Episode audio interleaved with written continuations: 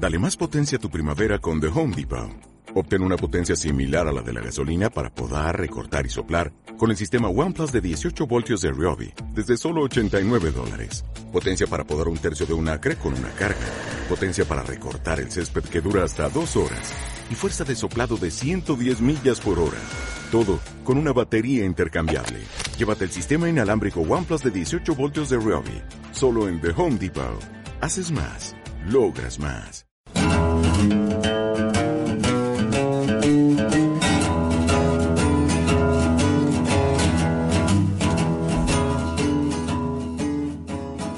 Días a todos y todas, tardes o noches, depende de cuando estés escuchando esto. Hoy vamos a hablar de neurociencias. Vamos a hablar en concreto del libro El error de Descartes. Posiblemente hayas leído ya la reseña del blog. Si no lo has hecho, no te preocupes. Entras en indouchupsicólogo.es y pulsas en blog y ahí puedes escribir Descartes y te va a salir. Para quien no lo sepa, hablamos de una obra maestra de Antonio Damasio, un neurocientífico de renombre mundial que nos va a demostrar que la dualidad mente-cuerpo no es tan verdadera. Descartes, el filósofo francés, marcó un antes y un después en la concepción del ser humano. Dijo, la mente va por un lado y la emoción por otro. Tú al final de este podcast me dirás a ver si Damasio te ha convencido o sigues siendo de la idea cartesiana. Como decíamos al principio de este episodio, René Descartes consiguió inocular una idea que sigue viva en la sociedad desde el siglo XVII más o menos. Mente y emoción son aspectos independientes. Esto quizás te parezca un tanto etéreo o complicado, pero si piensas en la frase mi cuerpo va por un lado y mi corazón por otro, o también en esta, no sé qué le pasa a mi cuerpo. Aquí, claramente, lo que estamos diciendo es que el cuerpo es algo que ni controlamos del todo ni tampoco lo percibimos como nuestros sentimientos, es decir, nunca estamos seguros de ese cuerpo que hace. Si te interesa esta rama de la psicología, te invito a entrar en el blog y visitar la sección de psicosomática. Primeramente, vamos a encontrar tres partes distintas en este libro pero interrelacionadas. La primera nos relata un hecho histórico de la neurociencia, el caso de Phineas Gates, un hombre que sobrevivió después de que una barra de acero le atravesara la cabeza. Bastante doloroso, ¿verdad? Lo curioso fue que se seguía manteniendo consciente. Después de que le interviniesen, no pareció que cambiase mucho su vida.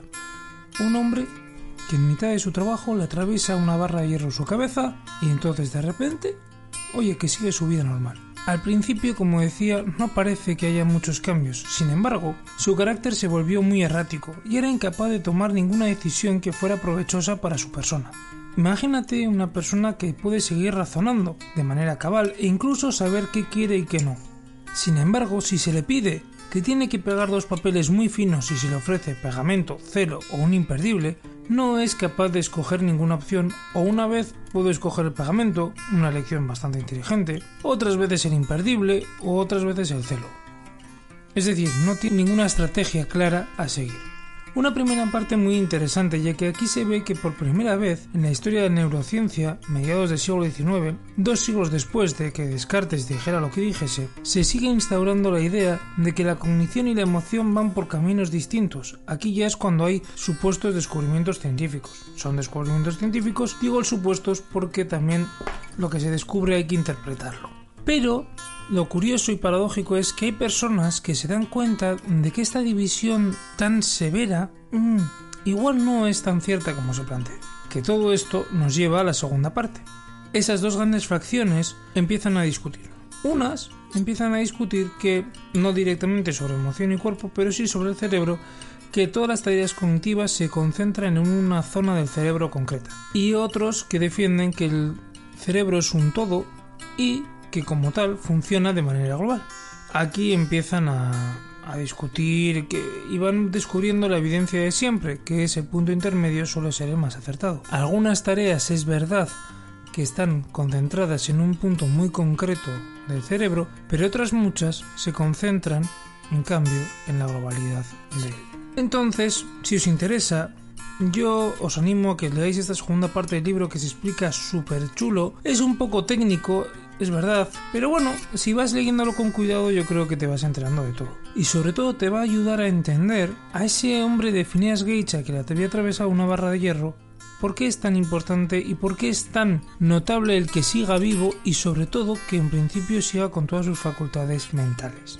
Finalmente llegamos a la tercera parte, en mi opinión, la más interesante, ya que nos muestra la parte práctica de todas las investigaciones que se han llevado hasta la fecha.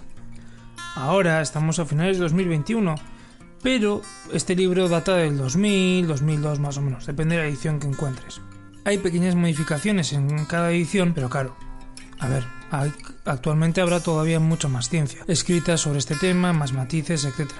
Y por eso también es importante que él habla de una hipótesis. Pero vamos a volver a esa parte práctica. El autor nos despliega, Antonio Damasio, una gran cantidad de evidencia basada en sus años como clínico y también como científico. En toda esta marabunta de datos, conclusiones, etc., el autor se plantea la siguiente pregunta. ¿Y si para tomar decisiones racionales tenemos que beber de las emociones? Un experimento que plantea en el libro, que yo os lo presento de una forma resumida, que es precioso y lo podéis encontrar entre la 289 y la 295, a lo de las páginas del libro, dice así. Imagínate que tienes cuatro barajas delante, cada una con una letra, A, B, C y D. El investigador te da 2.000 euros. Evidentemente en Monopoly no hay ningún investigador que se pueda permitir dar a nadie ni 20 euros. Triste situación en la que vive la investigación actualmente en el Estado español. Pero bueno, eh, que me lío. Sigamos con lo que estábamos contando.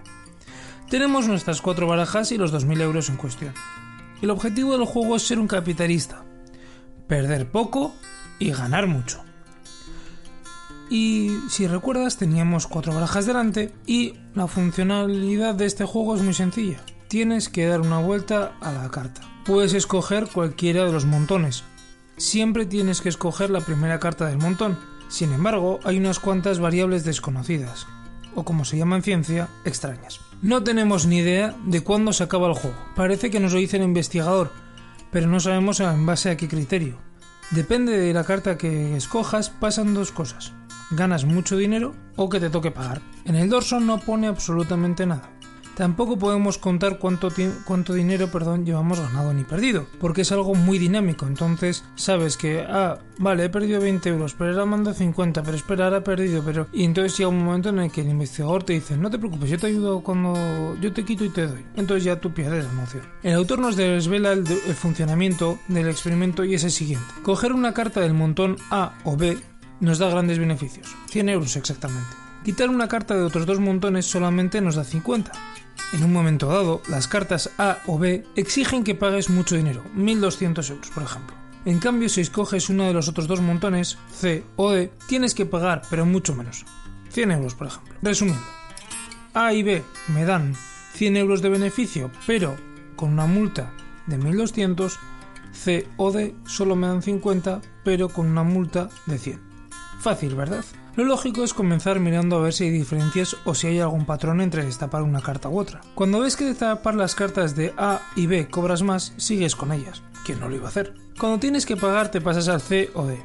Es verdad que los jugadores más temerarios suelen pasarse de vez en cuando a los otros dos, para ver si hay más suerte. Las personas acaban pensando que girar una carta de A o B conlleva más riesgo que C o D.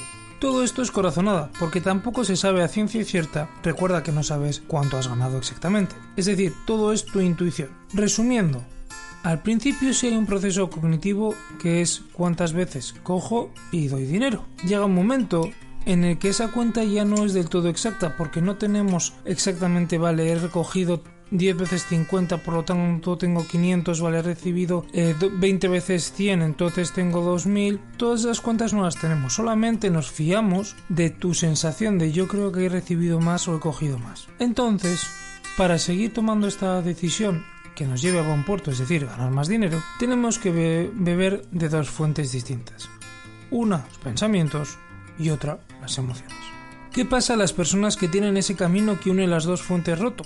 Porque hay un camino. Esto se sabe, que el camino existe se sabe. Lo que Damasio plantea como una hipótesis es cómo funciona. Esto de tener el camino roto entre esas dos fuentes es lo que le pasaba a Phineas Gates.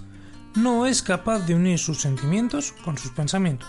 Dicho en plan técnico, las personas con lesiones frontoventromediales, vaya trabalenguas, comienzan del mismo modo que las personas sin lesión. Es decir, miran a ver si hay patrones, etc. Todo bien hasta aquí. Sin embargo, cuando se dan cuenta de que A y B son los que más dinero dan, siguen girando las cartas sin parar. Da igual las multas que tengan que pagar. Es más, llegan a pedir préstamos al investigador y son capaces de decirle al investigador que saben que están perdiendo mucho dinero y que es verdad que pagan multas altas, pero Claro, es que ganan mucho dinero. Es decir, saben perfectamente que están perdiendo dinero, saben y son conscientes de que están teniendo que pedir un préstamo. Y a su vez también son conscientes de que las multas son altas, pero no se dan cuenta de que ganar mucho dinero y una multa muy alta no te, no te avanza demasiado. El autor sigue mostrando más evidencia para poder seguir animando a la ciencia a investigar esta hipótesis. Es importante que este concepto te quede claro, puesto que no es algo demostrado, es decir, la existencia de esta conexión mente-cuerpo necesita seguir perfilándose, pero es innegable que Descartes y el modelo médico más habitual están equivocados. Actualmente parece que sí que está claro, como te decía antes, que ese camino existe. Todavía, hasta donde yo sé, tampoco soy experto en neurociencia, no se tiene muy claro cómo es ese funcionamiento. Se ha visto hace poco, por ejemplo, neuronas en el intestino, que parece que pueden indicarnos cosillas, pero bueno, no, todo, todo está un poco en el aire. ¿Qué es lo bueno de la ciencia? Es decir, la ciencia tiene que servir para hacernos más preguntas, no para cerrarnos camino. Como te he dicho antes, hay neuronas en tu intestino. Sí, en tu intestino, en el mío y en el de tu vecina también. ¿Esto por qué es tan importante? Es innegable de que sí que hay una conexión entre cuerpo y cerebro. Nos falta saber cómo funciona ese camino. Quizás todo esto te parezca un poco inservible, pero piensa en todas las decisiones con grandes incertidumbres que tomas y piensas que son racionales. Por ejemplo, vas a comprar un nuevo producto o confiar en una u otra persona que no, que no conoces de nada. Hay que aprender a confiar en las señales que nos ofrece nuestro cuerpo, ya que éstas se fusionan con nuestros procesos racionales. Más hay que tener cuidado no nos podemos fiar al 100% de nuestros pensamientos como para fiarnos al 100% de nuestras sensaciones corporales. Que hay algunas veces que dices, me duele pero no sé dónde. Si te interesa conocer más sobre esta dualidad mente-cuerpo, te invito a investigar lo que hemos publicado en el blog sobre Fritz Perls. Hemos hablado bastante de él y presentado varios libros. Bueno, llegamos ya al final de este podcast. Espero que os haya gustado y que os haya encendido el deseo de leer el libro. Yo creo que es una lectura muy instructiva e interesante. En el siguiente episodio hablaremos sobre el clásico libro de Sigmund Freud, Psicopatología de la vida cotidiana. Hasta la próxima.